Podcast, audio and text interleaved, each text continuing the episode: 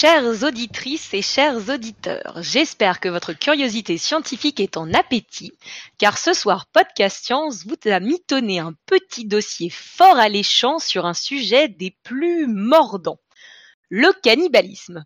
Nous sommes le mercredi 24 janvier de l'an 2018, c'est l'émission 327. Bienvenue sur Podcast Science, podcast soutenu par ses Patreon et bon appétit.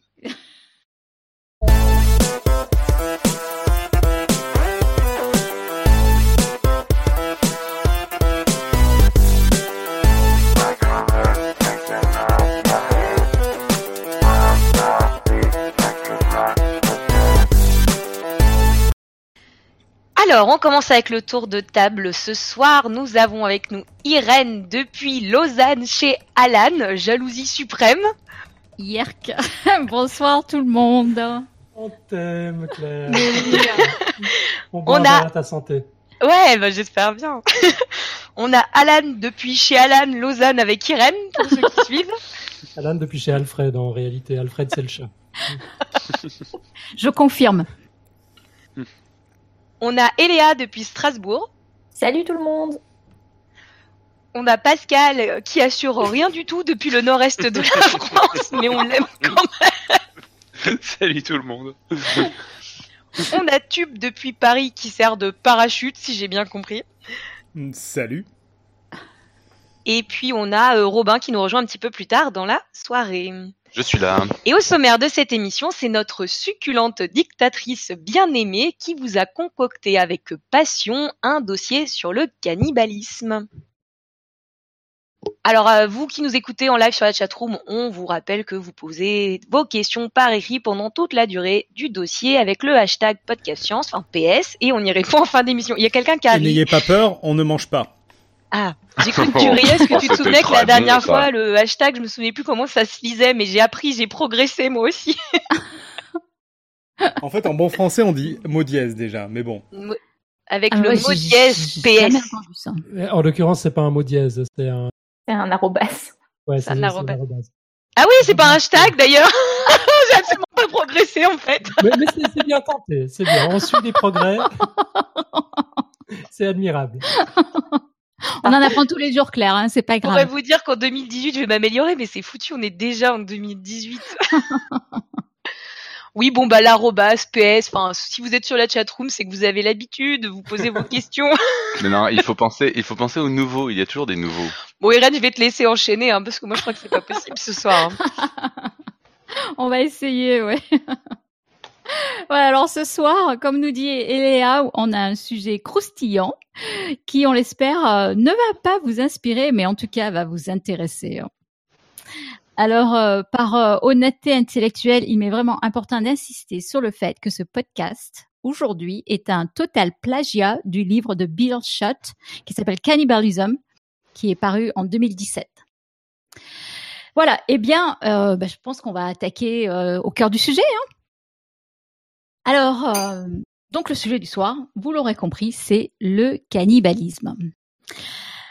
Alors, quand j'étais en train de préparer cette émission, il s'est trouvé qu'en novembre 2017, il est passé sur la toile un message comme quoi la chanteuse Kate Perry euh, était une cannibale. Alors, bien sûr, c'était un ox, euh, mais en fait, quand même, c'était intéressant parce que ça faisait suite à une superbe vidéo. En fait, elle est très belle euh, de la de la chanteuse qui se montrait en train de se faire cuisiner et manger par des hommes. Mais c'est la ça fameuse chanson où le refrain est en français, non? Alors là, tu me poses une colle. Je crois hein, que le parce refrain c'est Bon appétit, baby, un truc comme ça. C'est vrai. drôle. Exactement. Oh mon dieu. Mais le oui. Ah oui. Attendez, je vais vous préparer l'extrait le temps que Irène raconte. Oui, oui, oui. Non, mais c'est vrai, tu as raison, parce que tu dois avoir raison, parce que le titre de la chanson, c'est effectivement Bon appétit. Donc oui, ça doit être ça, effectivement. Mais si on pouvait la passer sur la chatroom, ça serait super. Mais c'est vrai que la vidéo, elle est chouette. Hein. Euh, et en fait, la rumeur, elle était aussi accompagnée d'une théorie selon laquelle tous les ans, il y a des stars d'Hollywood qui se réunissent pour faire un repas bien spécial, car préparé à base de chair humaine. Et voilà, donc en fait les rumeurs vont bon train. Et d'ailleurs, par exemple, euh, je sais pas, euh, juste pour vous donner un autre exemple, qui ne se souvient pas d'Hannibal dans Le Silence des agneaux? On s'en souvient tous quand même. Moi pas parce que je de refuse de voir ça. Je refuse de voir un truc comme ça. Mais tu peux le lire. euh. Tu peux le lire. Non, mais ceci étant dit, c'est un, c'est un bon. Franchement. Ouais, Ouais. Non, c'est, c'est pas que du. En fait, il n'y a pas de scène de cannibalisme du tout d'ailleurs. hein. Mais il y a beaucoup de psychologie, Robin. Je pense que ça t'intéresserait. hein. Si, quand même, il y a une scène où il... Ah ouais? Avec des petits oignons. Ouais. Je me un pas. Hmm. bref, bref, bref. Bon, le cannibalisme, ça nous fascine. Oui, Alors, Ah. attention, ça arrive. c'est vrai. Tu vas nous le mettre? Bah oui, bien sûr, c'est parti. Cool.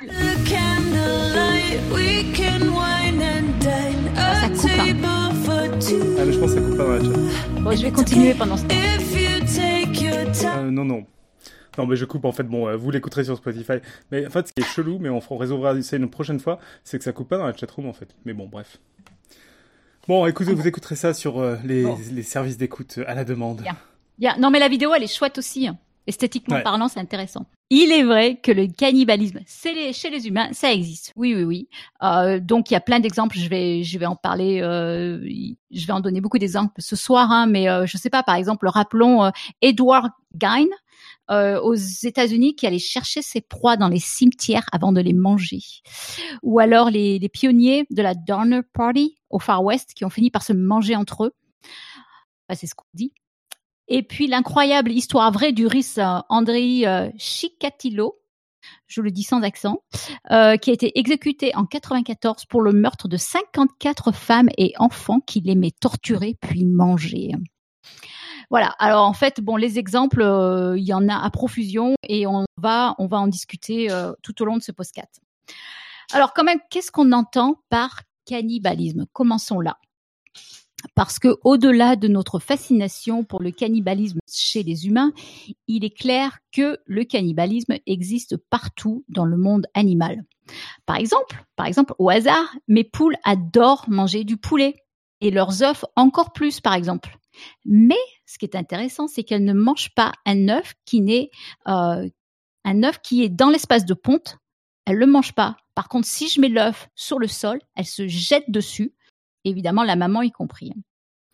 Euh, et je vous assure qu'elles font ça même euh, en permanence s'il y a, il y a plus de nourriture que ce dont elles ont besoin. Et on peut peut-être en profiter pour faire un big up à tes poules qui ont survécu. oui, si je dis pas de bravo. bravo les poules. Alors, euh, après, ça les a un peu traumatisées, elles font plus d'œufs en ce moment. Oh. Oui, oui, Des poules précuites. oui. non, c'est très sensible une poule. Hein. Donc, au moindre stress, il y a plus d'œufs. Mais donc, en l'occurrence, eh ben, c'est pas la faim qui les motive. hein. Alors pourquoi? Pourquoi? Euh, Eh bien, nous allons voir tout cela en détail. Alors, les Comme, si, premiers. comme si c'était la faim qui motivait nos pires pratiques culinaires aussi, les humains. Quoi.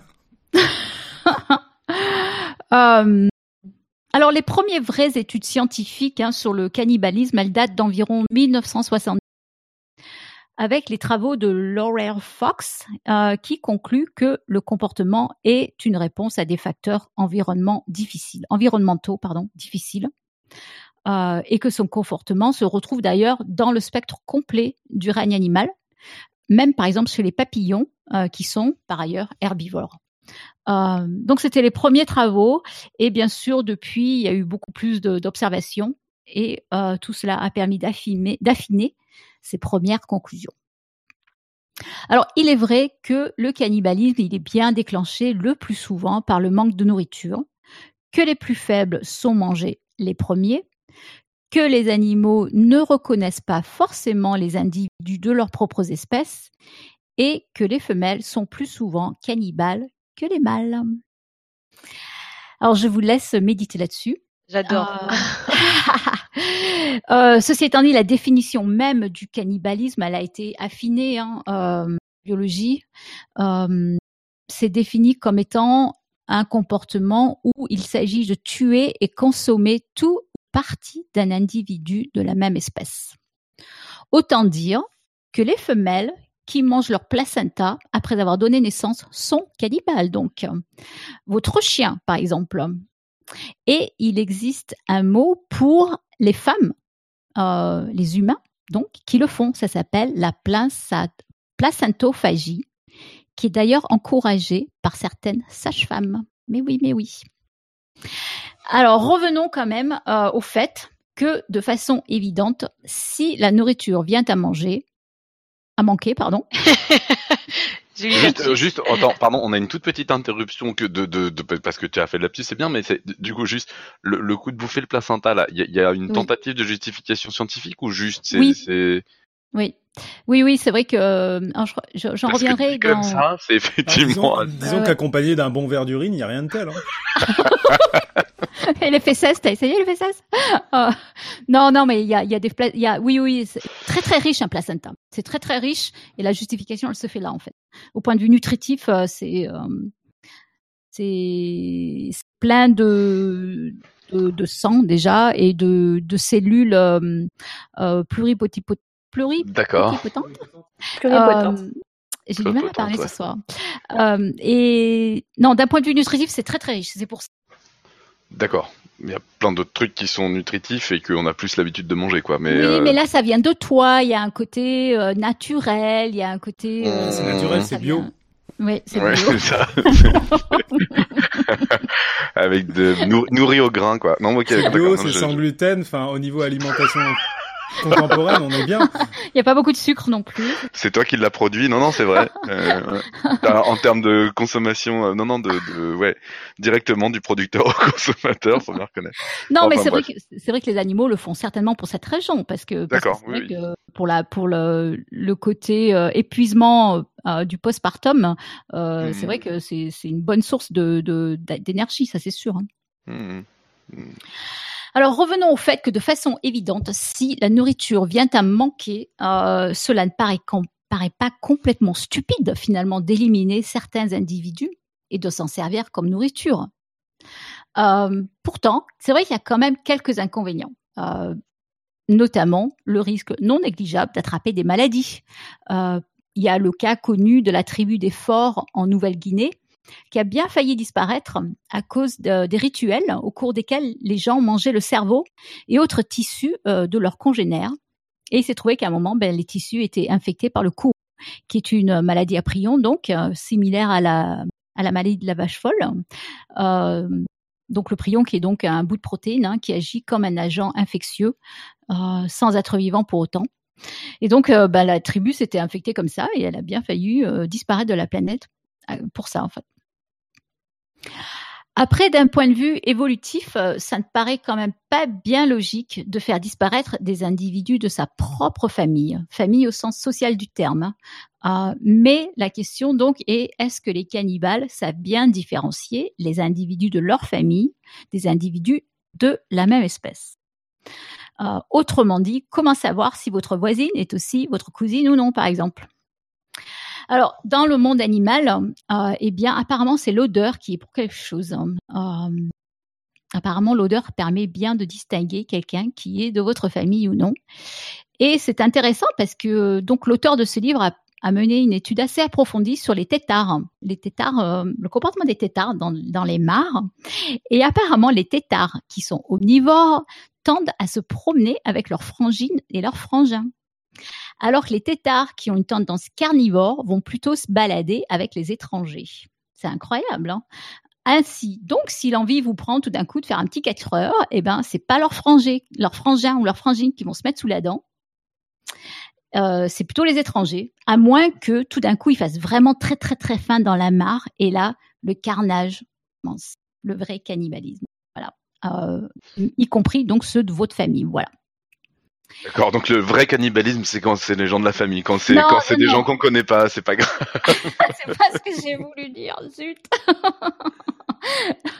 non, disons qu'il y a un côté, euh, peut-être c'est Ah. encore pire quand c'est ton frangin, quoi, ou ta frangine. Il y a le sens des priorités dans le cannibalisme, Voilà. quoi, c'est tout. Voilà, En Oh. tout cas, d'un point de vue évolutif, c'est vrai que c'est difficile à expliquer parce que tes gènes que, que c'était gêne, ouais. t'empêches de passer Mm, aux mm, générations mm, mm. suivantes. Exactement. Ouais, Donc, c'est- ouais. ouais, c'est bizarre. hein. Alors voyons un peu, un peu ce qu'il en est dans le monde animal, donc. Alors, on peut, on peut classer les différents types de, cannibalisme juste pour le fun, hein, mais euh, on va commencer par ce qu'on appelle le cannibalisme filial. Alors, qu'est-ce que ça veut dire? Eh bien, il se trouve que de nombreux invertébrés ne reconnaissent pas les individus de leurs espèces et on trouve parmi eux de nombreux cannibales, y compris, par exemple, les coraux, les palourdes qui mangent leurs larves. Il y a beaucoup d'insectes et d'araignées qui se mangent entre eux. Parfois, même les femelles produisent des œufs qui, vont, euh, qui viennent d'ovules qui ne sont pas fertilisés, donc des œufs qui feront jamais des bébés, mais qui ont été produits dans le but unique d'être mangés. Euh, et par exemple, ben c'est euh, c'est le cas de la, enfin il y y a plein de cas. hein, là dans la chatroom, on peut vous mettre le, le cas de l'araignée Amoribius ferox, par exemple. On en était donc à cette euh, Aux araignées.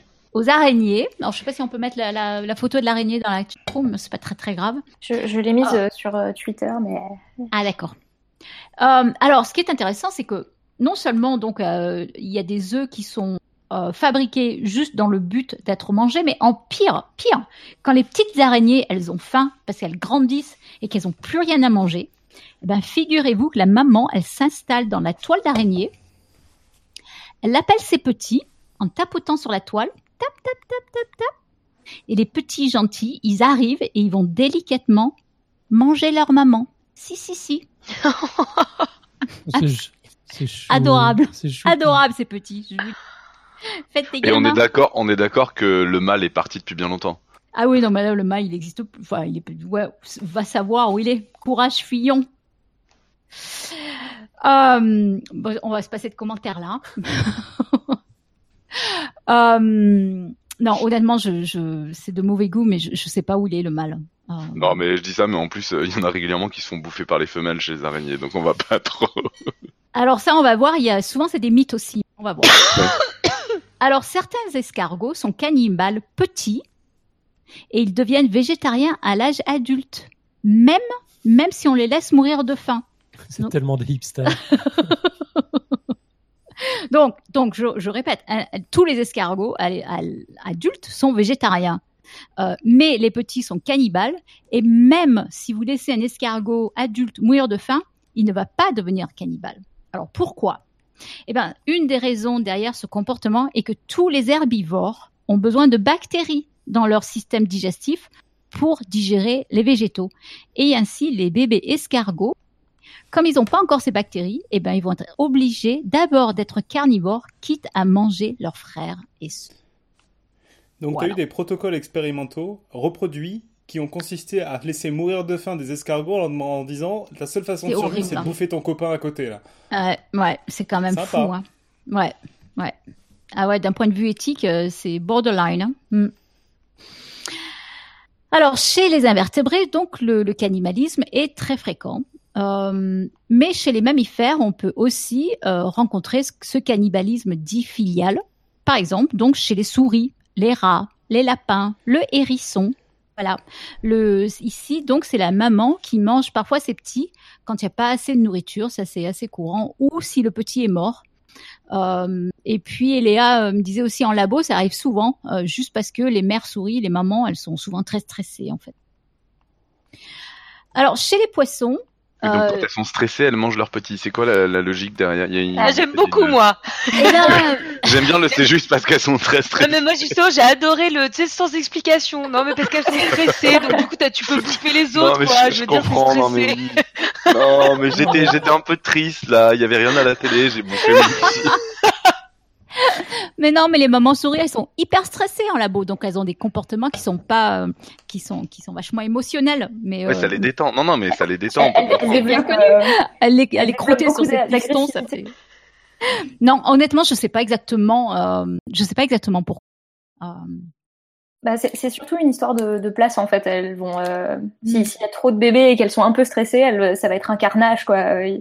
Dans les dans les animaleries, il suffit de faire un peu de bruit ou alors de laisser trop la lumière quand il faut pas et ainsi de suite. Et euh, le lendemain, tu arrives et puis tu as une une nuée de bébés euh, dévorés par leur maman. C'est c'est dégueulasse. Et ouais, ouais, ouais, bien sûr. Alors, chez les poissons, euh, le cannibalisme retrouve l'ampleur de celui des invertébrés. Alors, la raison, elle en est simple, c'est que la taille et le nombre des œufs par rapport à la taille et au nombre des adultes en font une nourriture presque inévitable. Voilà, c'est la profusion donc. hein. Alors pourquoi s'en priver? Euh, Et au final, il est vraiment très rare que les poissons en fait ne soient pas cannibales.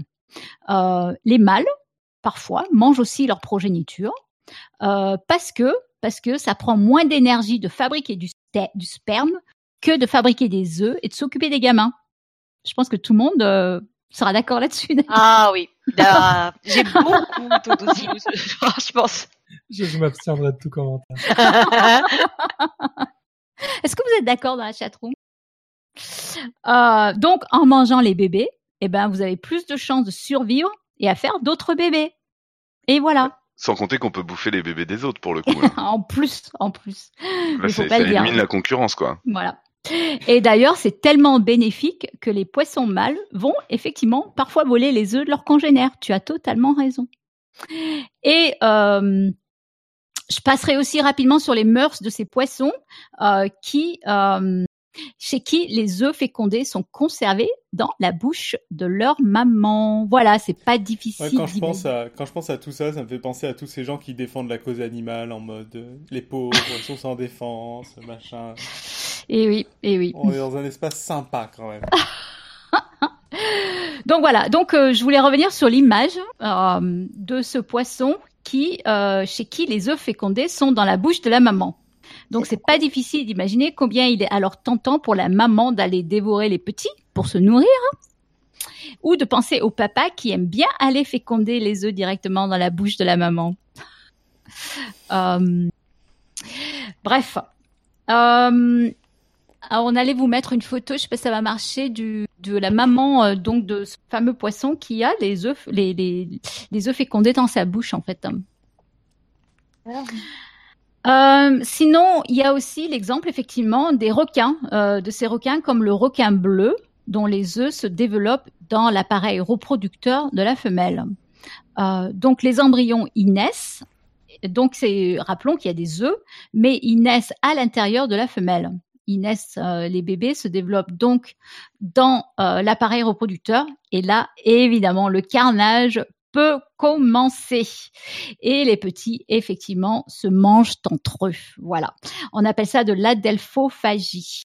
Alors ça, c'est possible parce que les bébés requins euh, ne naissent pas tous en même temps. Donc, ils ont des, il y a une différence d'âge. Et donc, il est facile d'aller prendre les plus jeunes pour le casse-croûte.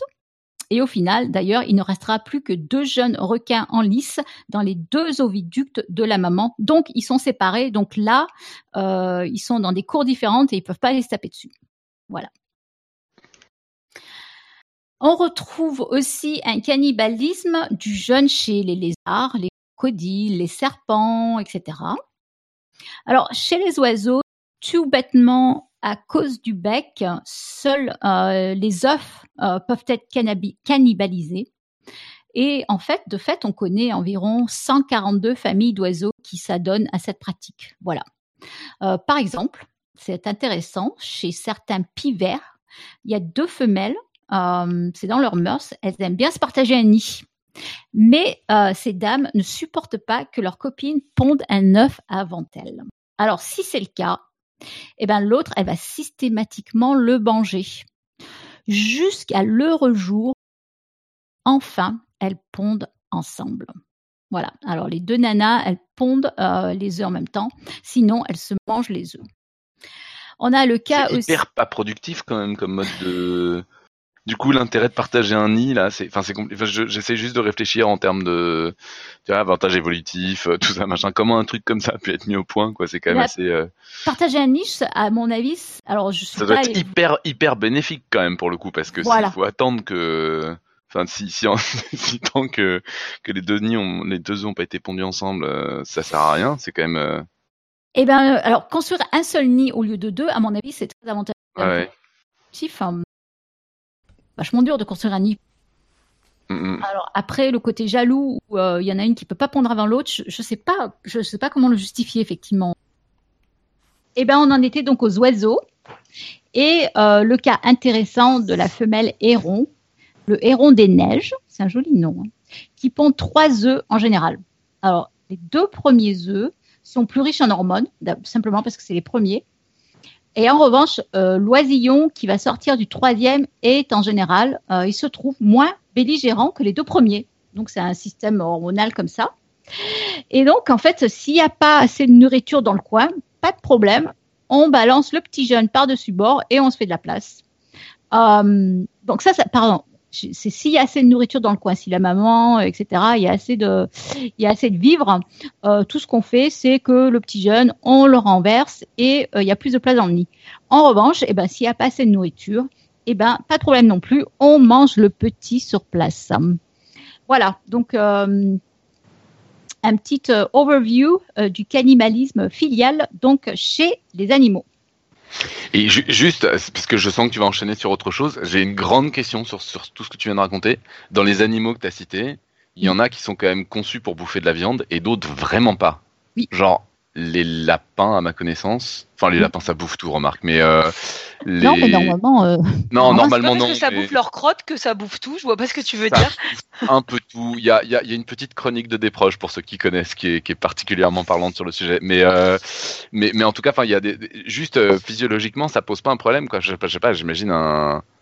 au point de vue digestif, hein, Ouais, voilà, c'est ça. C'est pas prévu, apparemment quoi. non. hein.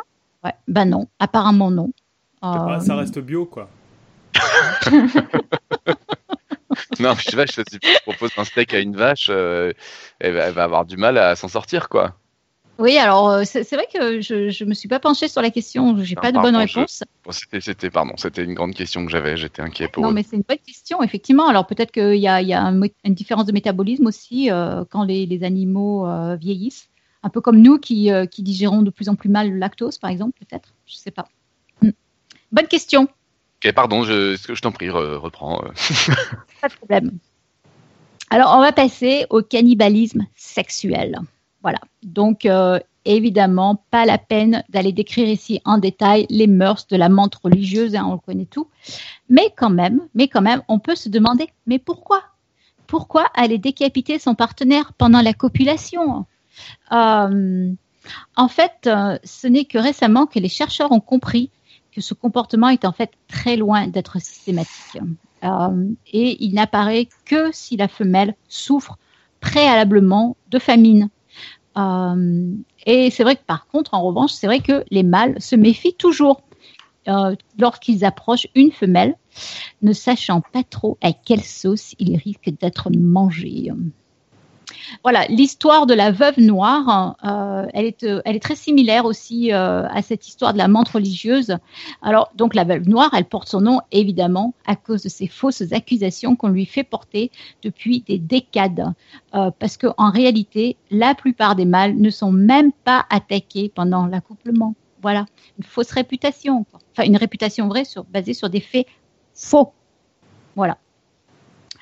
En revanche, ne soyez pas déçus, il y a d'autres araignées qui vont être à la hauteur du mythe. Par exemple, il y a une très belle araignée qui s'appelle, euh, qui est australienne, qui s'appelle la veuve noire à dos rouge, qui est très belle, hein, euh, et qui aura parfois le plaisir de vous injecter une neurotoxine. Alors vous, vous n'en mourrez probablement pas. Mais en revanche, parmi les pauvres mâles qui auront le courage, euh, qui auront eu le courage de croire qu'ils allaient embobiner une de ces belles créatures, aucun n'en sortira vivant. Alors écoutez bien. D'abord, les mâles sont cinq fois plus petits en taille et en plus, ils n'ont même pas de pénis. Ils doivent se servir de leurs bras. La tête d'Irène quand, elle- lit cette phrase. Je suis un peu remontée comme les. Non, je. devrais pas dire. Alors, euh, ils doivent se servir de leurs bras. En biologie, on appelle ça des pédipalpes pour transporter leur sperme depuis leur abdomen jusque dans l'ouverture génitale de la femelle. Je vois la scène. Moi, je comprends pas pourquoi il n'y ait pas plus de, de films inspirés des comportements animaux, quoi. Tellement. Et là, je vous demanderai de bien vouloir imaginer la tête d'Alan quand il dit ça. Mais maintenant, je vous demande, en plus de vous imaginer ces deux araignées dans la position du missionnaire, avec chacune huit pattes, le mâle sur la femelle, mais un mâle qui est cinq fois plus petit que la femelle. Et là, une fois que monsieur a déposé son sperme à l'aide de ses bras, il va se retourner, ça rire, il fait un demi-saut périlleux, mais oui, il se retrouve sur le dos, mais son abdomen est exactement situé dans la bouche de sa partenaire. Et celle-ci est tellement charmée qu'elle lui vomit dessus un jus abdominal chargé d'enzymes digestive. Et tout ça sur un fond de musique de Barry White, parce qu'ils étaient en train de se reproduire. Attends, moi j'ai raté. C'est c'est quelle espèce qui fait ça? J'étais en train d'aller me chercher à manger. Je dois absolument savoir quelle espèce fait ça. Veuve noire abdos rouges, c'est très beau. Ouais. C'est très très beau. Ouais, la veuve noire. Donc voilà, donc la femelle, elle vomit ce suc digestif sur le petit homme. Et donc, euh, Pas trop d'anthropo... Non. Pas... ouais, Ouais, c'est pas un petit Ah, homme, c'est son, c'est son pauvre petit mâle qui fait ce qu'il peut avec ses mains. mais attendez, c'est même pas fini. Ah. Donc, le jus est déchargé avec tous ces enzymes digestives qui vont tranquillement manger et digérer l'abdomen de ce petit acrobate qui n'en arrête pas pour autant de transférer ses spermatozoïdes. Et ce n'est pas tout. Au bout d'environ, au bout d'environ 30 minutes, le courageux petit soldat se détache, il va aller s'étirer les pattes et il revient en redemander. Mais oui, mais oui, il va se repositionner exactement de la même façon, mais cette fois-ci, il va pas s'en remettre. Et il va être mangé tout cru, enveloppé en plus dans un voile de soie que la, foma- la femelle aura fabriqué comme un ultime linceul pour son amoureux. Tu veux dire qu'au bout de Donc 30 là, minutes, en gros, il a une crampe. Et il s'étire, quoi. Ouais, ouais, Dexter peut aller se rhabiller, la veuve noire, dépasse tout. Quelle horreur.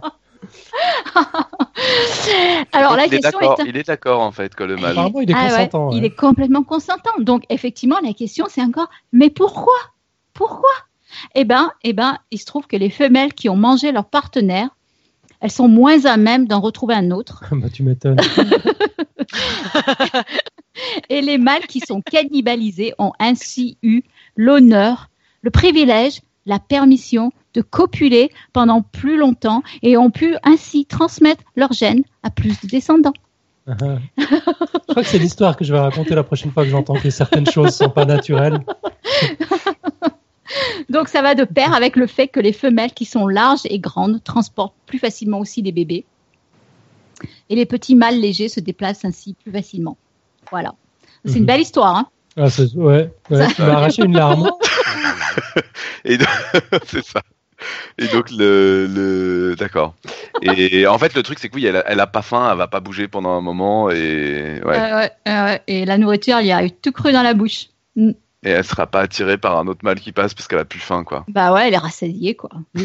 Ouais. D'où le fait quand même que le mâle ça pourrait être pas mal qu'il soit un peu plus gros parce qu'elle aura encore moins faim après. Mais euh, Ouais, mais Ouais, t'as vu, tu manque un peu, demi-saut euh, périlleux quand même. Sauf qu'il manque un peu de topo pour nous justifier les avantages évolutifs, parce que là, on a un paquet d'informations à la fois. Ouais, je sais pas comment ouais. tout ça peut être un avantage évolutif. hein, entre le fait de transporter le sperme avec les bras, de d'avoir besoin de s'étirer au bout d'une demi-heure et puis de se faire digérer par du vomi. Mais je suis pas sûre qu'il y ait des réponses en fait. Hein. C'est- des études relativement récentes. Hein. C'est euh, c'est intéressant. Ouais. Après, euh, je suis sûre qu'il aura plein de réponses quand même. Ouais, je suis pas sûr qu'il nous aurait parlé des avantages évolutifs. Je suis sûr qu'il en aurait rajouté une couche. Ajouté Ah oui. encore une ou deux anecdotes. Je suis sûre qu'il en connaît plein lui. Si tu nous écoutes. Bisous. Alors, continuons. Donc, ces mœurs sont quand même opposées euh, à ceux qu'on peut trouver chez l'araignée loup, chez qui les femelles sont souvent cannibalisées. Et donc, pour répondre à nos que- la question qui est maintenant récurrente, mais pourquoi? Eh bien, des chercheurs ont exposé des mâles à des femelles vierges et des femelles non vierges. Eh bien, 10% des vierges ont été cannibalisées contre 25% des non vierges. Hein?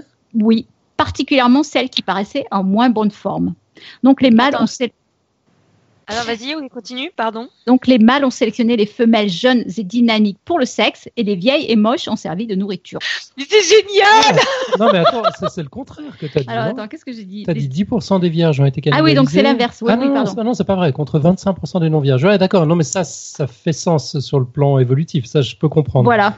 J'avais compris le contraire et ça me, ça me semblait Oui, bizarre. oui, oui, non, c'est 20% des non vierges, ouais. Mm. Ouais, d'accord.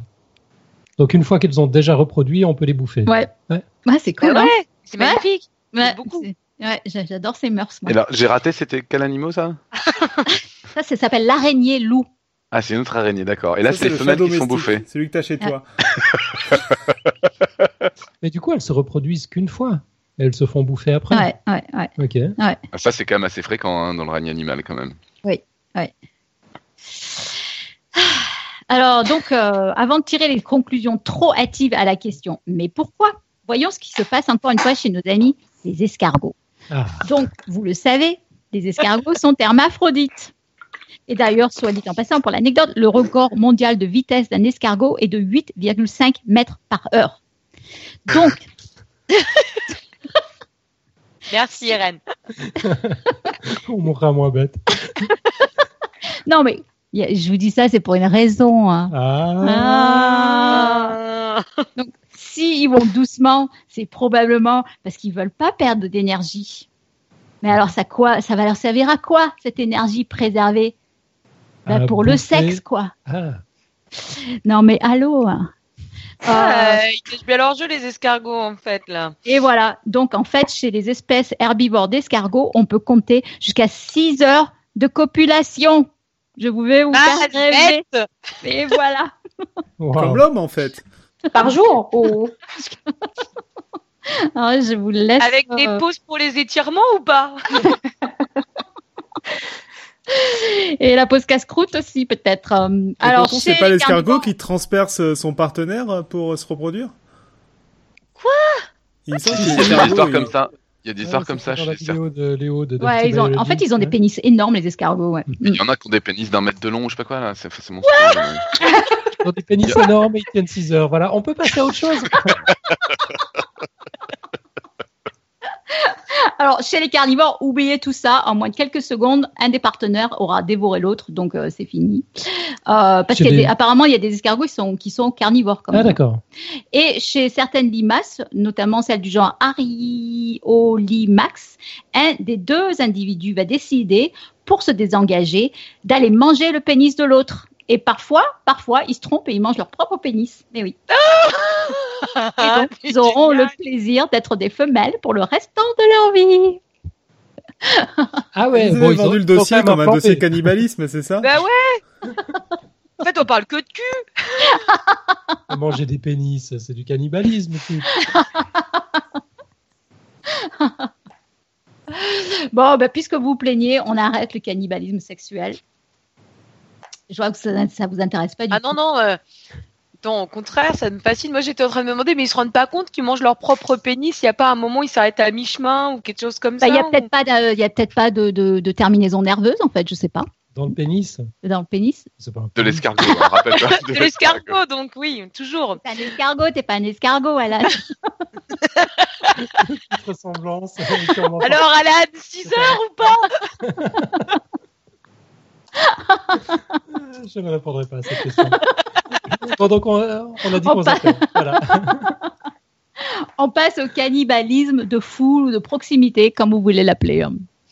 Alors, il est clair que dans la nature, les conditions, ou pas dans la nature d'ailleurs, hein, les conditions de surpopulation favorisent le cannibalisme. Donc, euh, par exemple, un exemple particulièrement éloquent est celui de la sauterelle mormone. Il existe une sauterelle qui est mormone et qui s'appelle... Mais vous faites pas rire Bah non, mais c'est pas, c'est pas toi, c'est la sauterelle qui nous fait rire. Elle, elle va sonner aux portes des gens pour leur Elle est apprendre très bien habillée. Très Ah très ouais. bien habillée. Et d'ailleurs, elle s'appelle Anna Bruce Simplex quand même. Donc Et elle déjà, consomme pas de café. elle a une culotte spéciale. Il faut que j'arrête le vin, moi. Ouais, j'étais en train de me dire, dis donc, Irène, on sent que ton dossier, tu le fais pas à midi, là. hein. Alors, euh, alors en fait, donc cette cette sauterelle mormone, elle est bien connue pour ses migrations de masse. Et donc, si les conditions de mais pourquoi il rigole Désolée, je pensais que je Image. m'étais mutée en plus.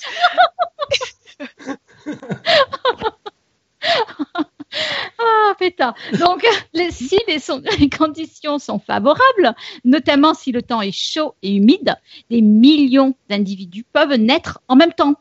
Et donc, ces individus, ils vont devoir se déplacer en même temps parce que l'union fait la force.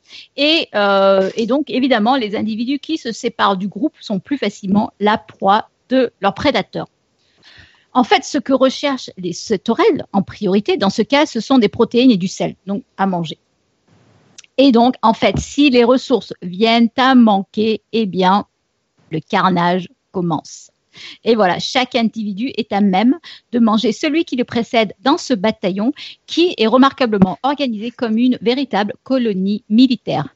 Donc, malheur à celui qui est plus lent ou plus faible, aucune pitié, il sera mangé. C'est vol ou crève, littéralement. Alors, je voulais revenir à mes poules.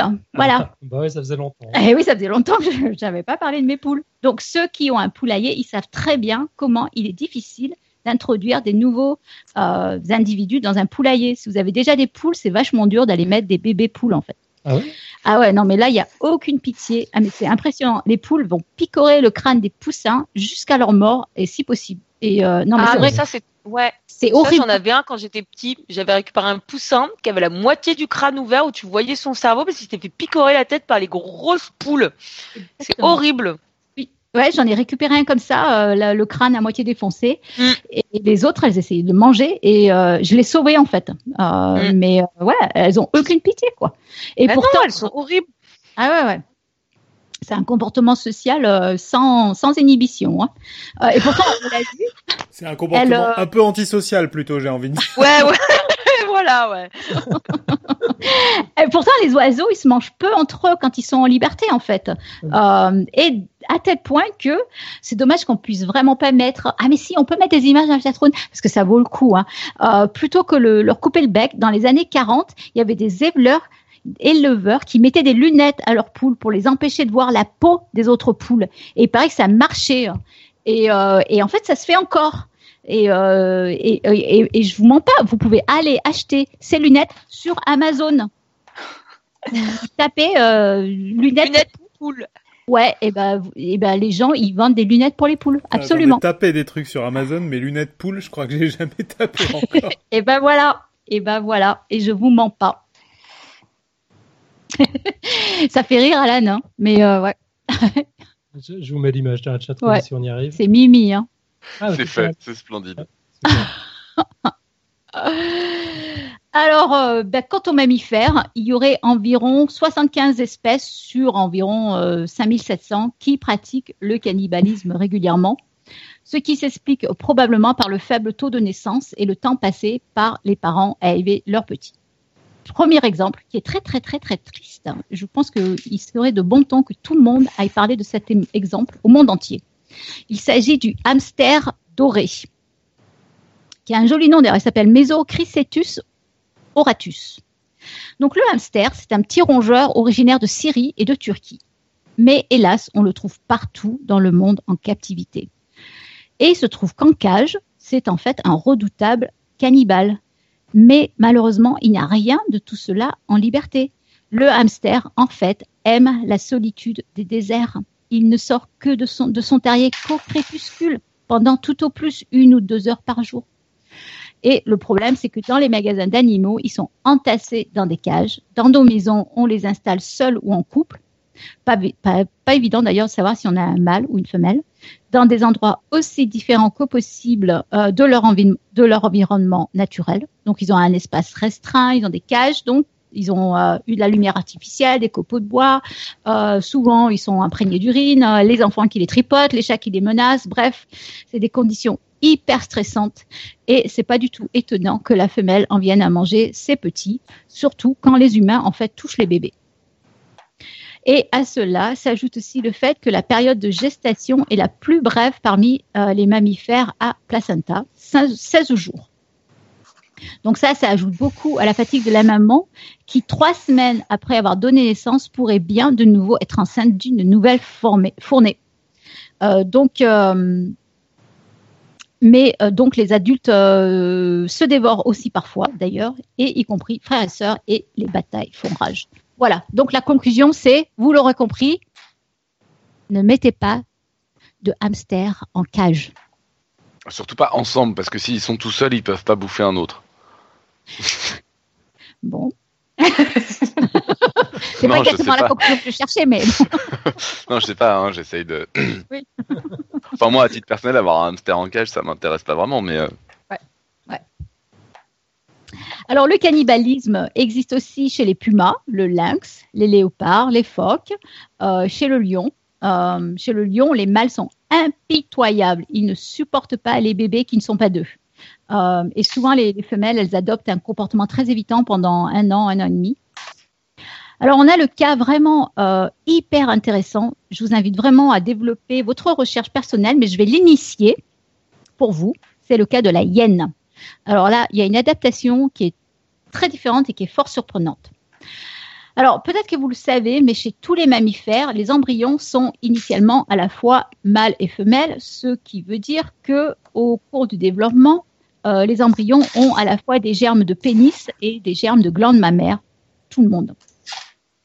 Et puis, suivant euh, le code génétique, les chromosomes, donc euh, les mâles vont produire plus de testostérone et vont, entre autres, développer un pénis et inhiber le développement de leurs glandes mammaires.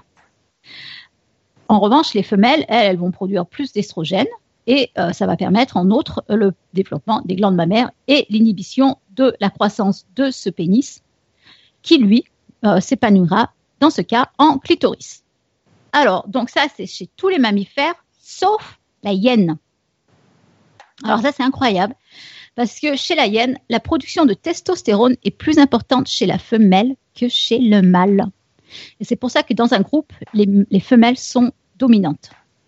Euh, le pénis des mâles est quant à lui atrophié. Et euh, les femelles, elles ont un grand clitoris qui ressemble d'ailleurs fort à un pénis. Alors tout ça, ça serait peut-être pas forcément gênant, mais le problème, c'est que euh, pour elles, c'est le problème de donner naissance. Quand on a un pénis, c'est pas une partie de plaisir. Et il se trouve que les déchirures sont souvent fréquentes et les taux de mortalité très importants chez la hyène. Euh, mais en revanche, c'est pour ça que les, pe- les petits ne sont pas dévorés par les mâles. euh, parce que bah, les femelles, elles ont un peu euh, le rôle du mâle dans le groupe et la hyène est le mammifère carnivore le mieux établi en Afrique. Attends, ok, c'est pas le sujet, c'est pas de ça qu'on va parler, tout Ouais, ça. ouais. Mais mais il y a un truc qui m'intrigue. Donc, ce, ce pénis des hyènes femelles, C'est un clitoris qui est, qui est hyper développé, mais c'est pas un pénis, c'est un mais, mais en clitoris. quoi ça gêne l'accouchement? C'est ça que j'ai pas compris. alors, je, alors, je connais pas l'anatomie exacte, mais euh, parce que le clitoris est tellement grand, j'imagine que c'est difficile de la dilatation euh, du col, ça doit être vachement difficile du coup. J'imagine, hein. et, et du coup, il y a des Parce que déchirures. le fait. clitoris se met in the way. J'imagine, hein. j'imagine, dans- ouais, ouais, ouais. Ok.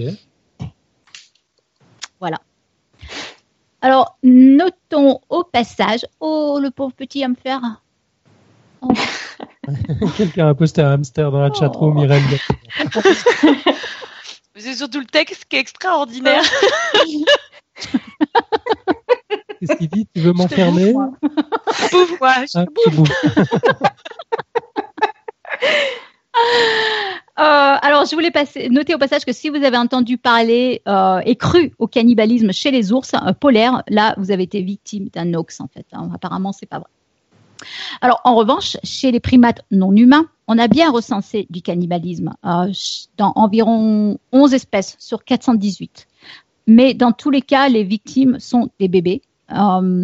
et dans tous les cas, c'est la captivité. En de très rares occasions, la célèbre Jane Goodall euh, donc la spécialiste des, des chimpanzés, une de- des grandes spécialistes des chimpanzés, l'avait observé euh, quand une femelle euh, donnait naissance euh, dans un groupe à un petit, mais que les individus ne la considéraient pas comme appartenant à ce groupe.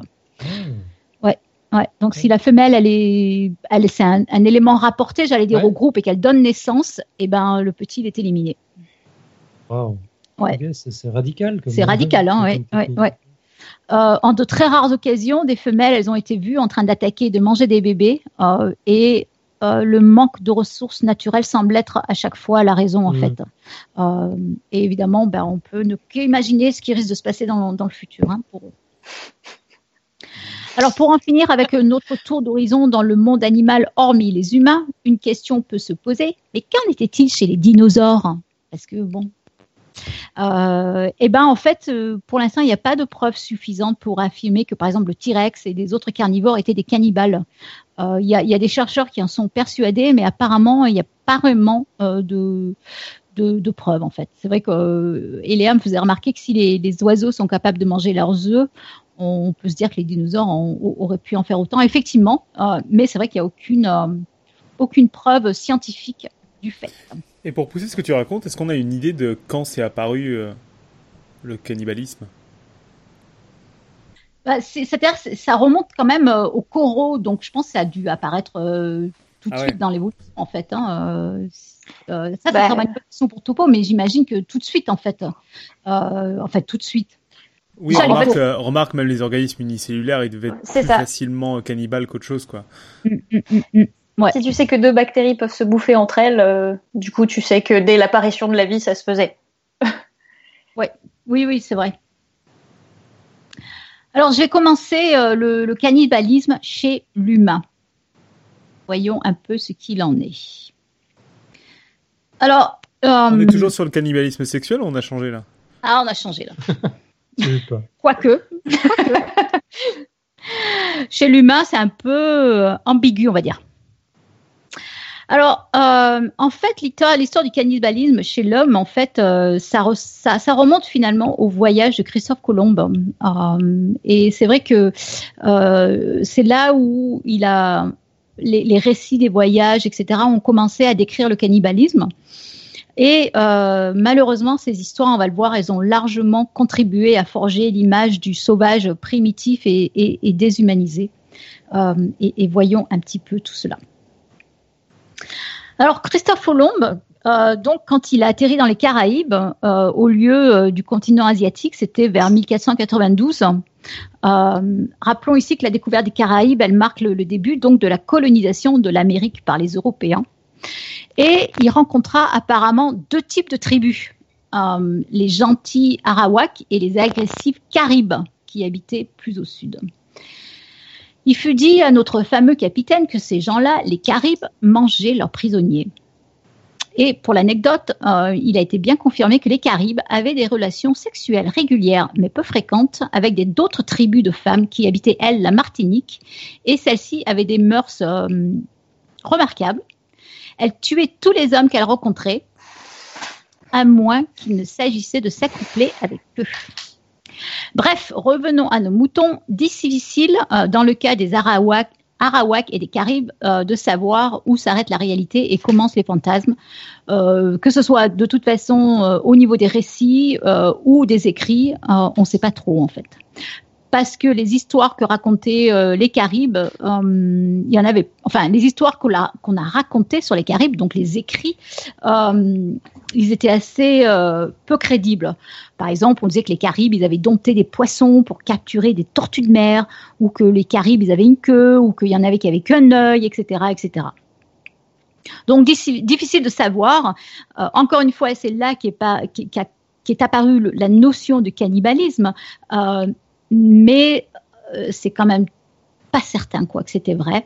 Euh, ce qui est intéressant aussi, c'est que pour des raisons là aussi mal connues, le nom de Caribe devient rapidement cannibes et vous l'aurez deviné, c'est à l'origine du mot cannibale.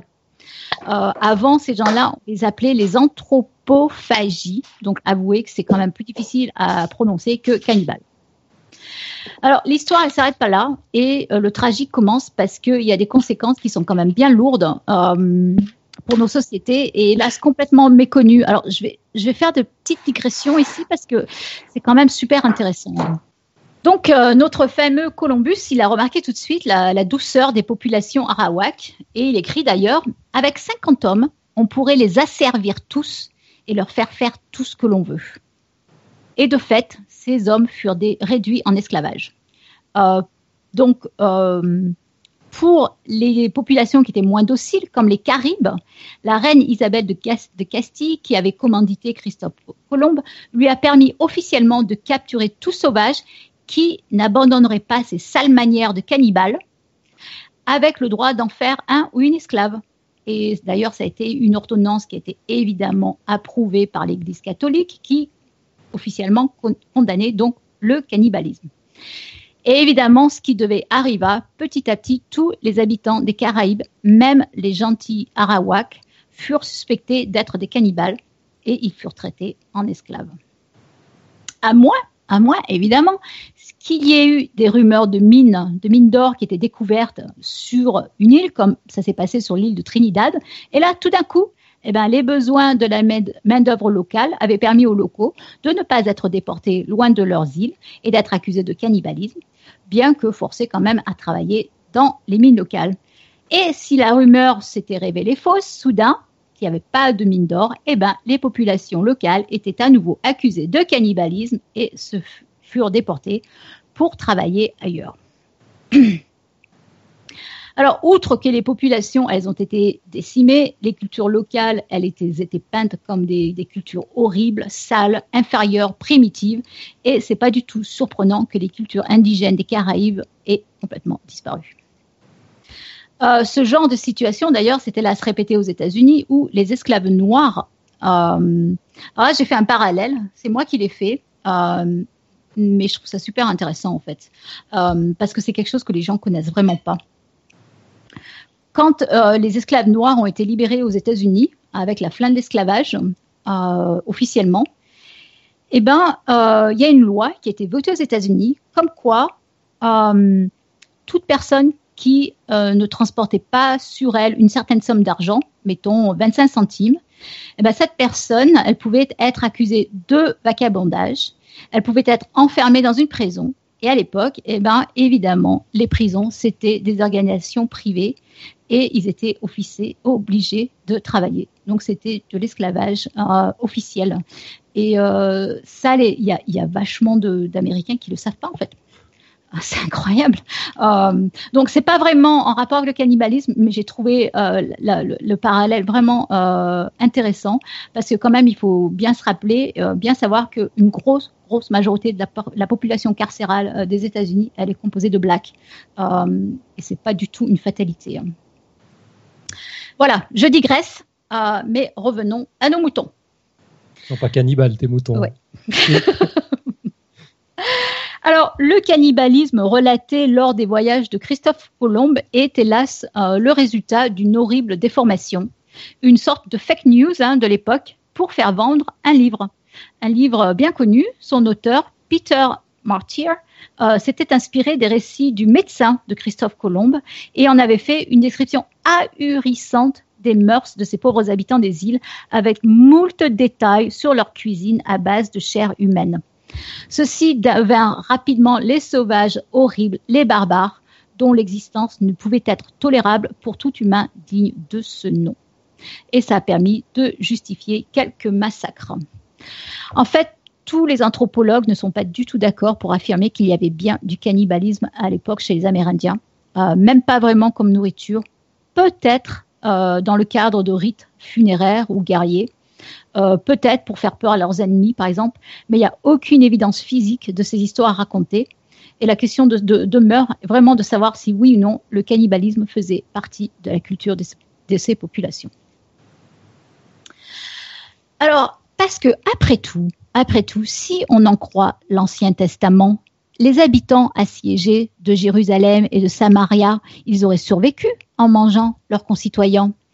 Et n'est-ce pas dans le Nouveau Testament et dans les rituels chrétiens que Jésus invite ses disciples à boire son sang et manger sa chair pour commémorer le dernier dîner? Ah ah Et combien de Juifs n'ont-ils pas été massacrés à cause de ces histoires parce que accusés de s'arroser du sang qui coulait du pain pendant les sacrements?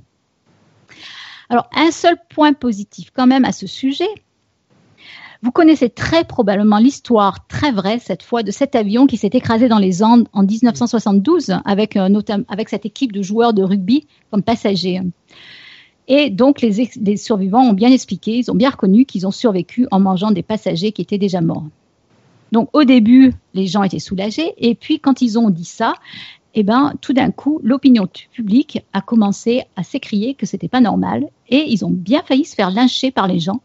Euh, et ils ont réussi à se sauver en mentionnant in extremis que Jésus, lui aussi, avait partagé son propre corps avec ses disciples.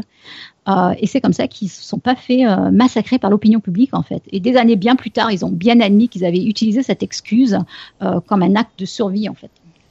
Et tu as entendu parler de, ce genre de pression sociale euh, dans ce sens-là, dans, dans le reste du monde animal?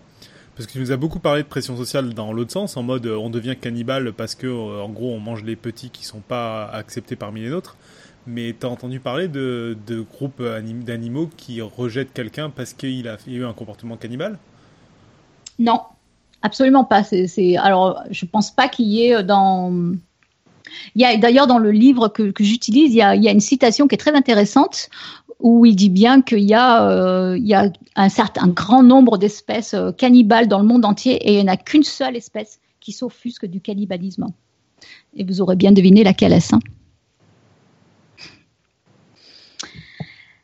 Donc voilà, pour répondre à ta question, on est bien les seuls euh, à se dire que pourquoi. Mais on reviendra là-dessus. Justement, pourquoi est-ce que c'est un tabou chez les humains? Euh, alors ça, c'est une bonne transition pour nous raconter comment euh, le cannibalisme. Donc, je, parlais de, cet accident dans les Andes hein, comme transition pour montrer comment le cannibalisme est bien un moyen de survie. Et on va en voir quelques exemples. Alors la rumeur, par exemple, hein, je, vais simplement vous en citer quelques-uns. hein. Donc la rumeur dit que pendant la Seconde Guerre mondiale, les, Japonais auraient mangé des membres humains provenant de prisonniers. Et c'est vrai que l'épisode le plus connu, et d'après ce que j'en ai lu, j'ai essayé de, croiser les, les sources. hein.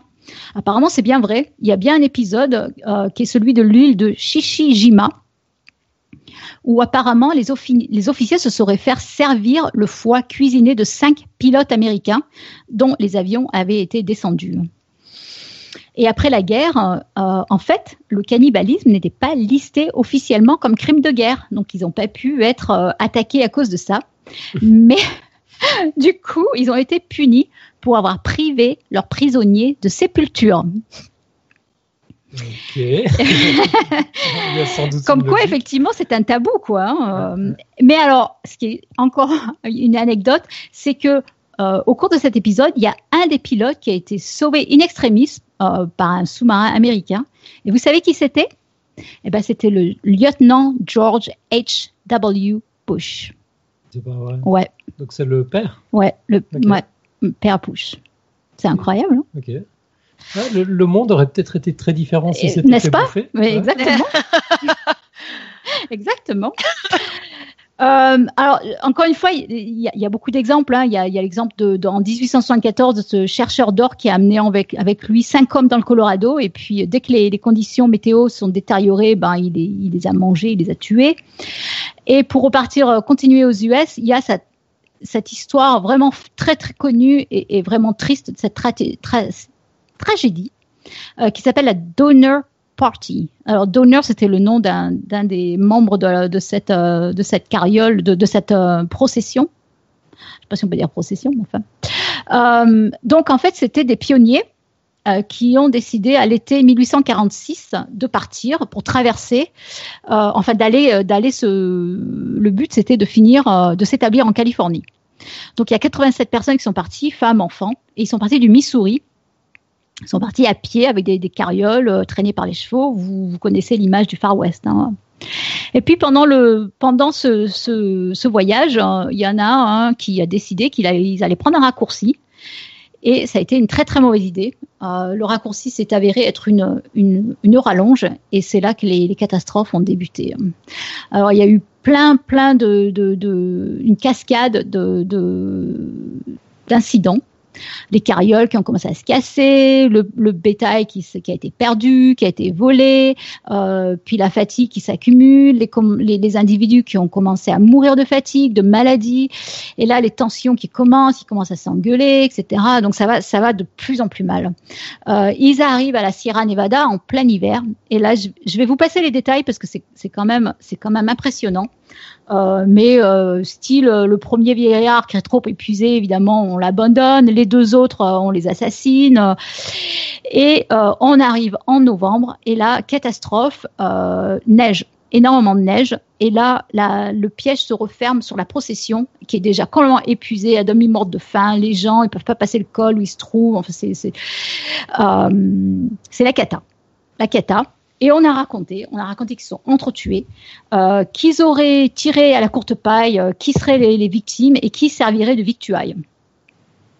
Euh, certains, on a raconté qu'ils ont mangé de la chair humaine pendant deux mois. Ils n'ont mangé que de la chair humaine.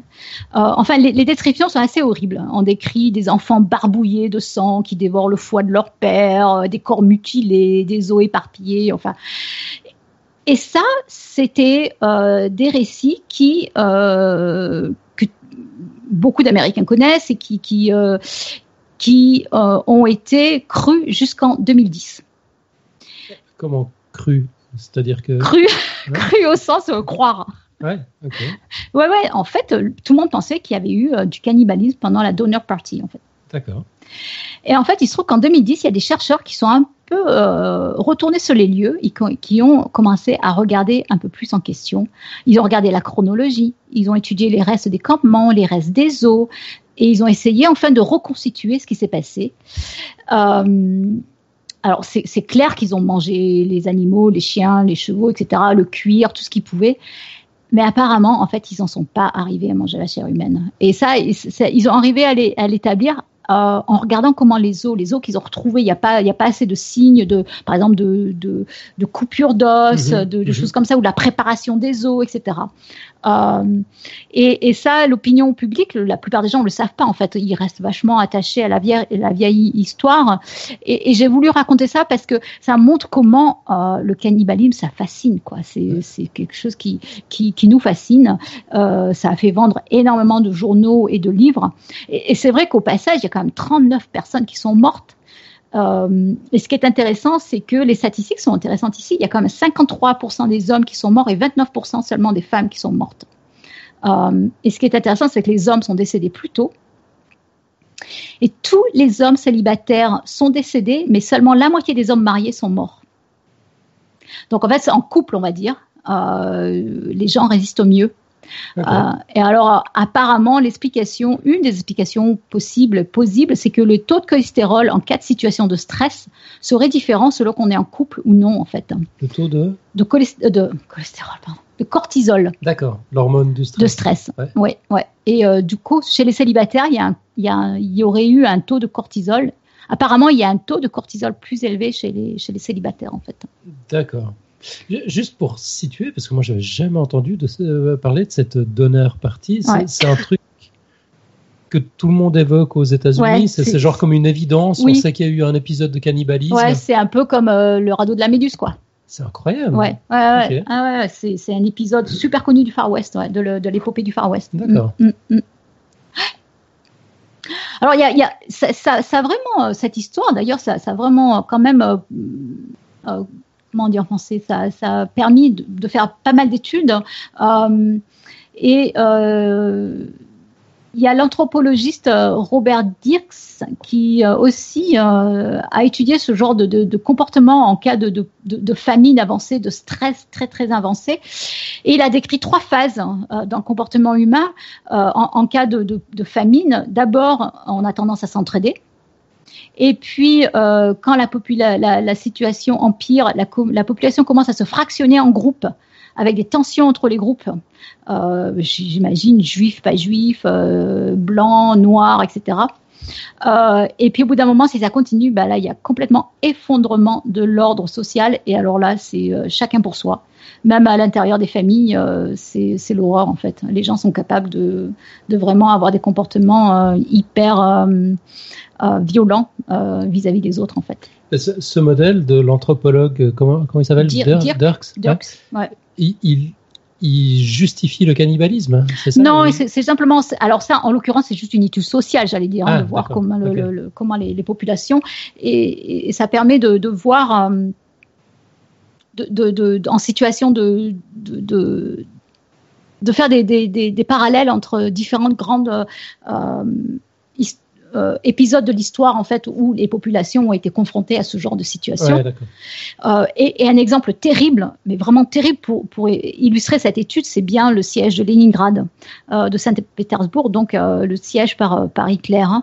Euh, donc il avait euh, dé- dé- dé- démarré l'opération euh, Barbarossa avec le but avoué de d'affamer les populations. hein. On était en septembre 41.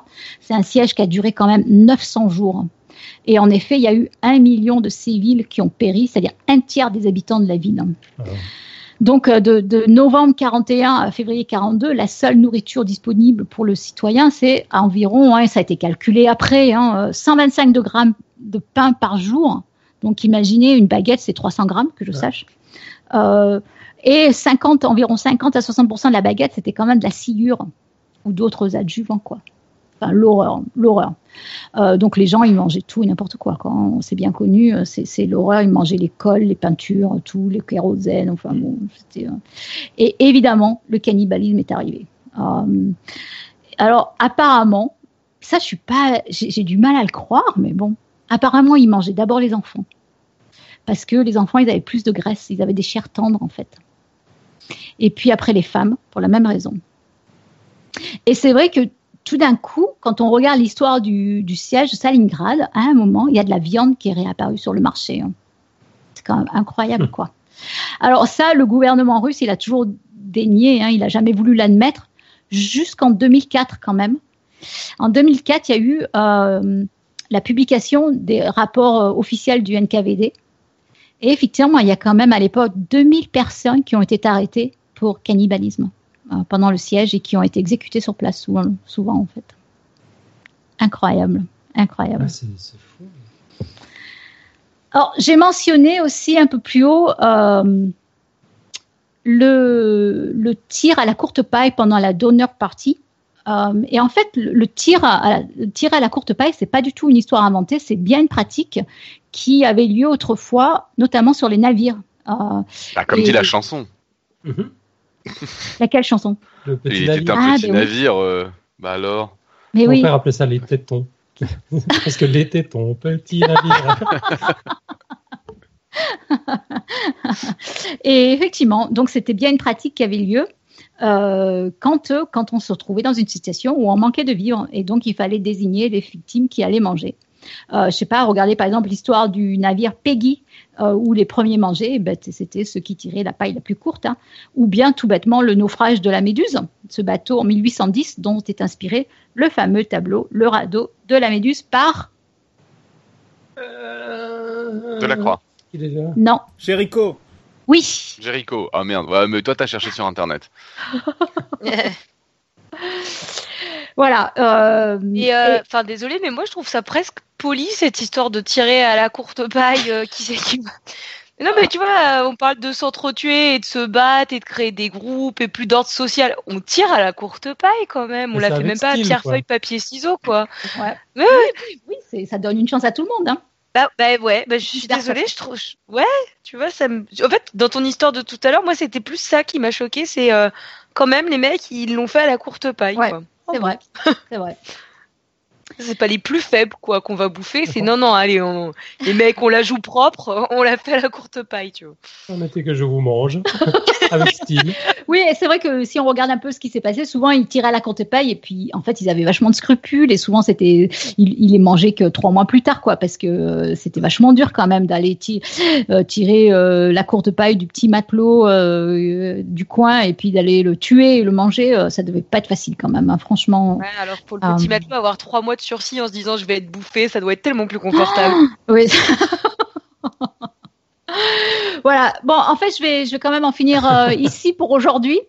Putain, alors ça c'est. euh, Il y avait encore tellement de trucs à raconter. Mais, a- oui, mais oui, mais il est déjà 10 heures du soir. euh, il Ouais. faut en garder pour la prochaine fois. Alors, la prochaine non, fois, tu veux, aller, tu veux aller boire des coups avec Alan, c'est bon, on a compris. Non, elle est déjà en train de boire des coups avec Alan. Oui, oui. Ah, si peu. Alors, on va, on va commencer la semaine prochaine. euh, on va repartir sur effectivement pourquoi est-ce que c'est un tabou chez les humains. Voilà. Donc, euh, euh, venez La nous écouter. recannibale. Oui. Oui Ah ben, on n'en a pas fini. Hein. Il y a encore Ah plein non, de trucs. non, non. Ah oui, oui, oui. Ouais. Vous allez parler de l'histoire en France, là, de celui qui s'est fait bouffer euh, au 18e siècle, un truc comme ça?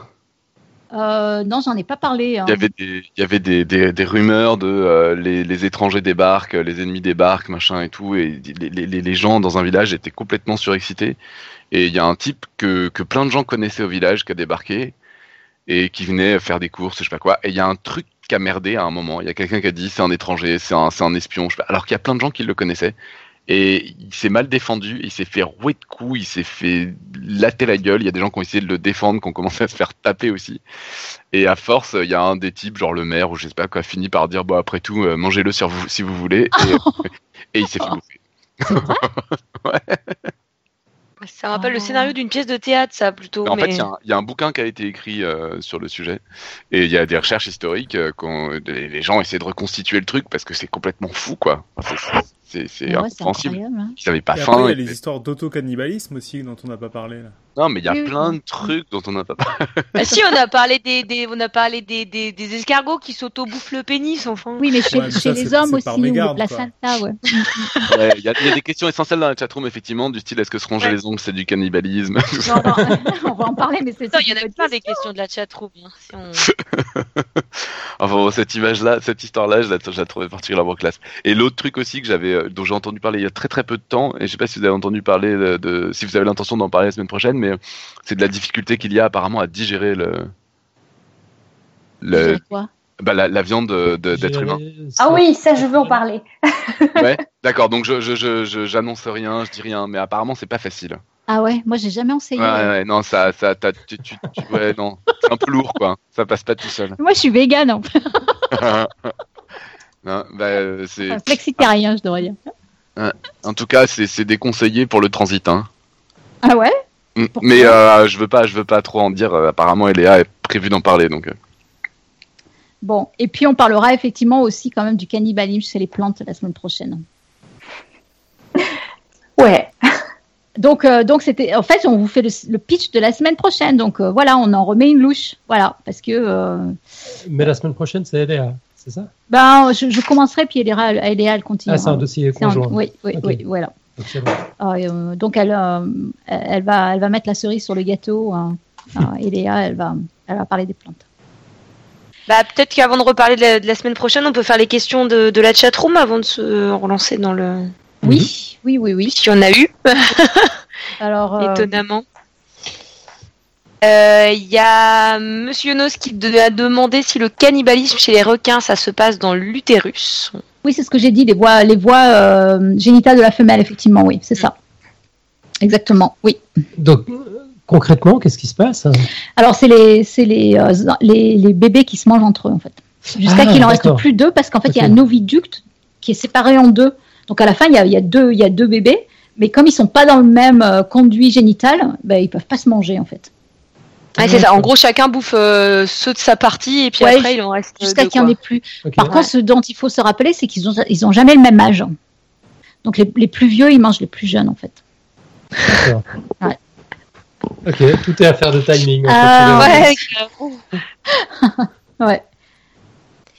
Après, on a une question de Blue Phoenix qui demandait est-ce que c'est considéré comme du cannibalisme les femelles qui mangent le placenta lors de la mise à bas?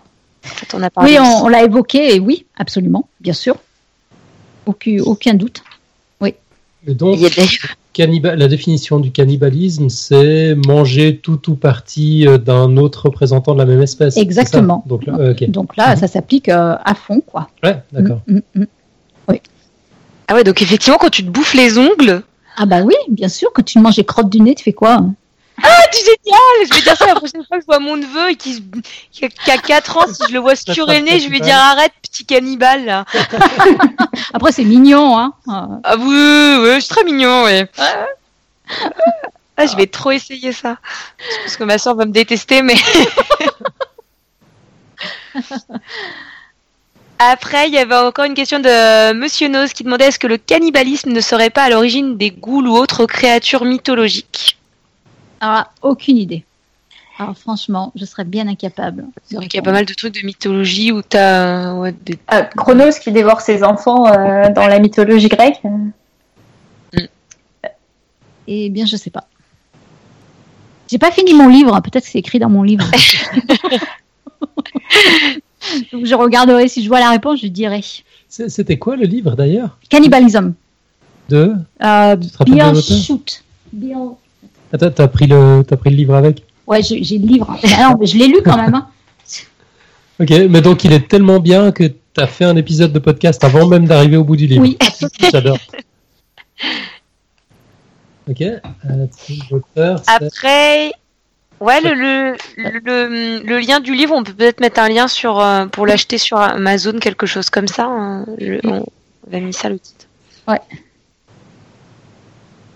Après, euh, alors juste pour finir avec les questions des auditeurs, il m'en reste deux. Il y avait le geek qui a demandé si la loi dont tu as parlé tout à l'heure, elle était encore en vigueur. La loi qui permet d'en- d'emprisonner les blacks qui sont qui n'ont pas d'argent sur eux.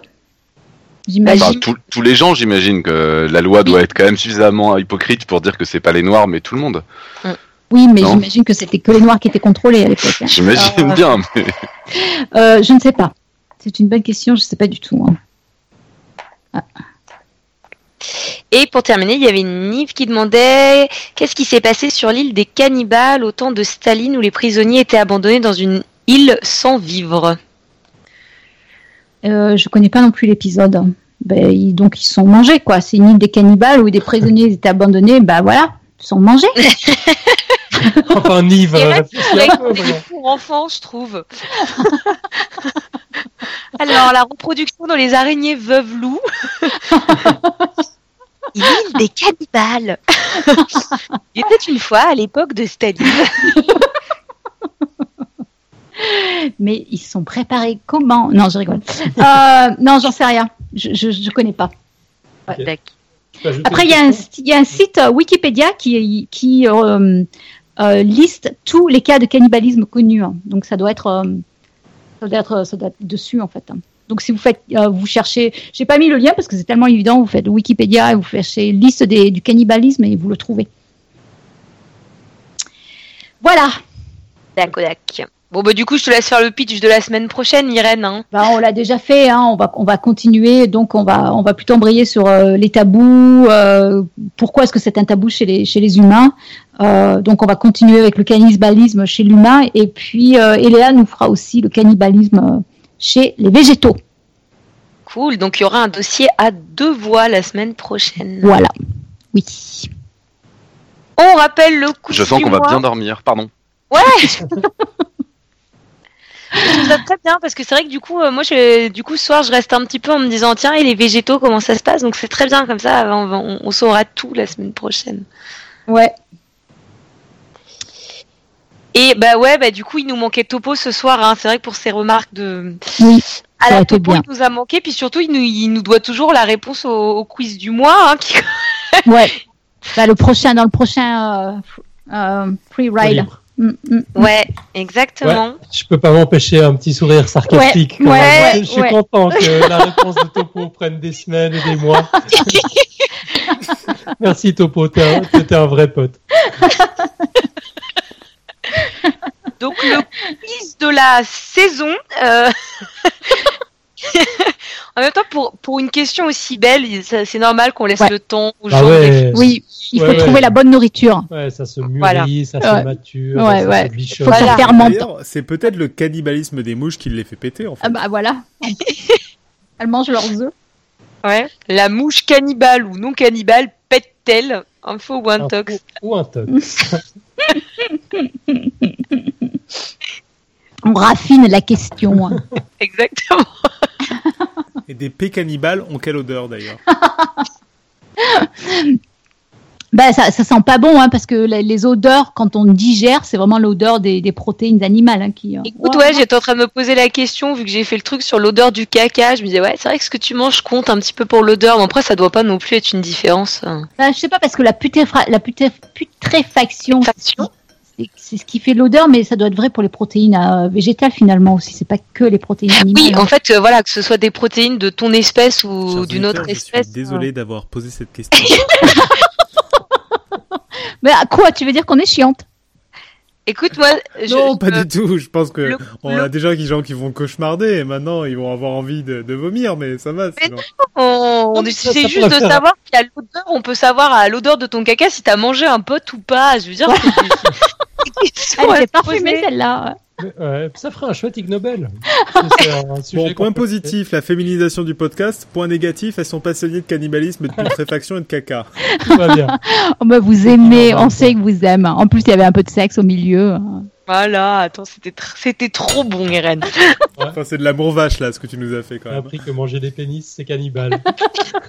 Merci Irène. On n'a pas parlé Euh, des petits cochons d'ailleurs aussi. Moi j'avais été traumatisé par les petits cochons qui se bouffent aussi. Ah bon? Ouais. Mais raconte-nous, tu, tu l'as vécu comment hein? Mais non, mais c'est un truc connu. C'est, euh, mais alors, je pense que c'est encore le, le, le fait d'être en, en, comment on appelle ça, en collectivité, quoi, en enfermé, en, Fermé, En oui, bien sûr. Dans une petite avait- porcherie. Je sais pas, enfin peut-être ça existe dans la nature, j'en tu sais rien. l'avais vu mais- qui se mangeait, il mangeait les En oreilles. fait, non mais c'est pire que ça, c'est que en fait les, les, les petits porcelets quand ils naissent, euh, les éleveurs leur coupent euh, la, la queue parce que le bout de la queue n'est pas sensible, mais euh, il saigne quand même. Et donc si jamais il y en a un qui, euh, quand, quand ils sont pleins de petits porcelets au même endroit, s'il y en a un qui se fait bouffer la queue sans s'en rendre compte et que ça saigne, ça excite tous les autres et ils le bouffent. Ah. Ah Merci Donc, Robin. en- À la naissance, ils coupent le, le- le bout de la queue euh, des, des petits cochons. ah mais c'est vachement Oh. triste. hein. J'avais, en fait, j'ai fait, euh, en fait, j'ai- je crois que dans les expériences les plus traumatisantes de ma vie, j'ai fait, euh, je crois, une ou deux journées complètes à la ferme, à côté de chez mes parents. Et en fait, euh, On en fait, pas j'ai, tout dans la nature. je peux, je peux vous en raconter, je peux vous en raconter, je sais pas combien habite à comme ça. Paris en haut d'une tour. Ça. Non, non, non, mais euh, sans déconner, enfin, le moment, le moment où tu vois la naissance des petits cochons et que tu te rends compte qu'à leur naissance, on leur fait ça, on leur coupe les dents, tout ça, enfin, et, ah, et, pff, enfin, c'est un peu brutal. Ah ouais. Et Comme Ah quoi, ouais. la ferme, c'est traumatisant. Moi, je me suis pas non plus remis de mon petit poussin qui avait la moitié de la tête picorée. Hein.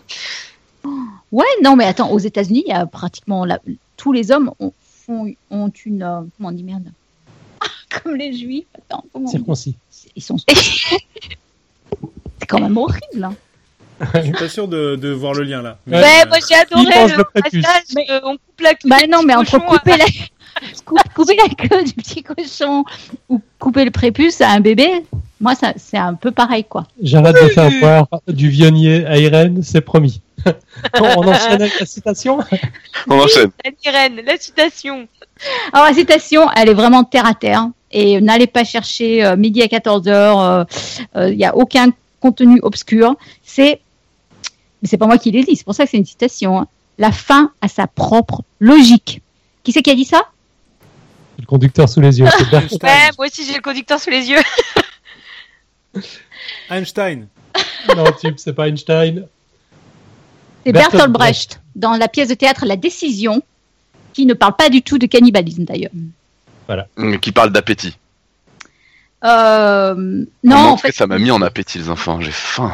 Ah bah moi j'ai mangé pendant le dossier. Hein. t'as mangé T'as quoi mangé qui Et bah figure-toi que j'ai mangé des, j'ai mangé des, Ton des bébé. raviolis euh, au fourré que aux champignons et j'ai regretté de ne pas avoir de viande euh, ce soir. Tu vois, je me suis dit ah Moi j'ai mangé un de mes orteils. Ah mais on dit bien, mange ta main et garde-la pour demain quand t'as faim. euh, Qui c'est qui dit ça Ma mère, elle me disait ça. Bon, bah voilà, il y a une double citation ce soir. Voilà. non, mais c'est avant, quand les, les gamins, ils venaient à leur maman, ils disaient Maman, j'ai faim.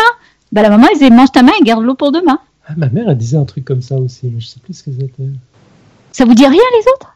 Bah non, moi je- non, on avait à manger chez moi, on me disait plutôt une assiette, il y en a qui crèvent de faim.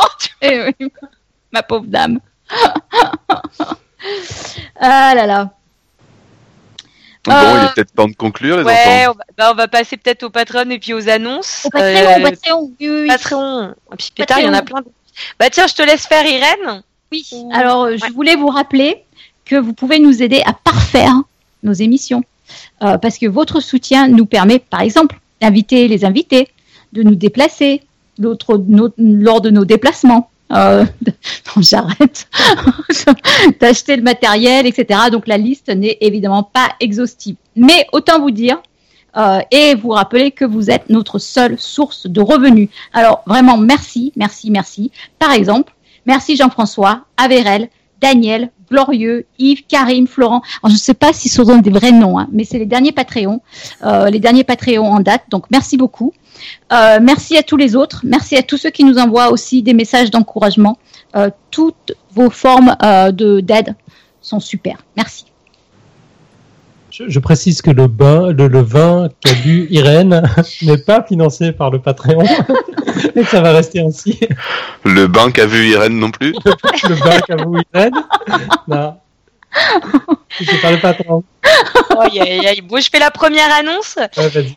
Les 10 et 11 février aura lieu le- la deuxième manifestation du Play Azur Festival à Nice, où se réuniront énormément de vidéastes, notamment scientifiques, et il y aura une grosse présence du Café des Sciences à cet événement. Et puis, alors, histoire de vous donner envie en particulier, il y aura Topo qui participe à cet événement. Vous pouvez trouver les infos sur la page internet www.playazur.fr.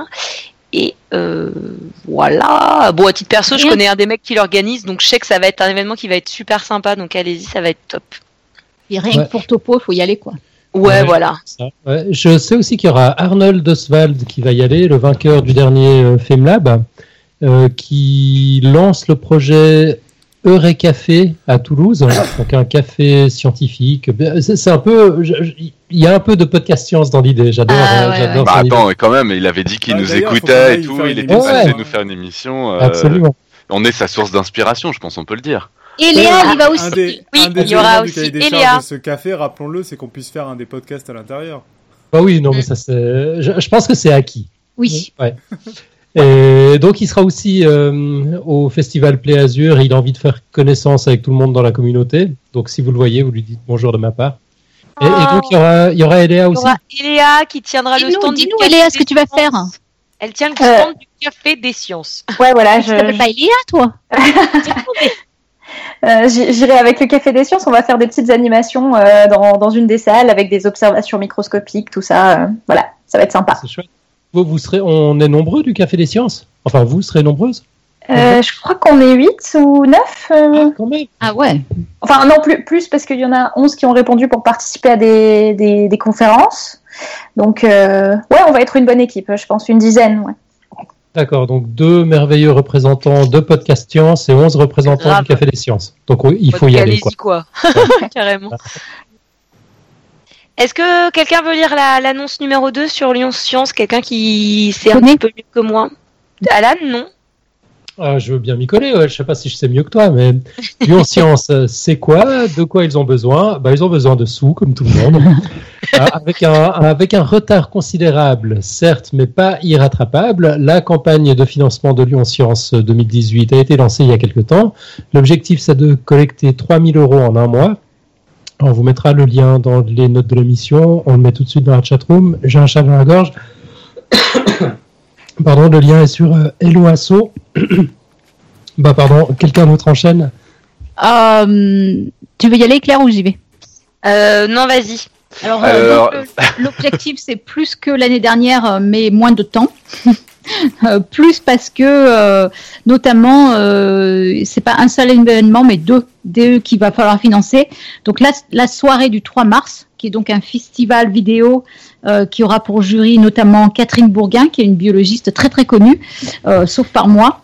Il y aura Youssoul, euh, le youtubeur, et Florence Porcel, euh, donc vous la connaissez, hein, la youtubeuse. Euh, il y aura Mathias Terry aussi, qui est un, un auteur-réalisateur.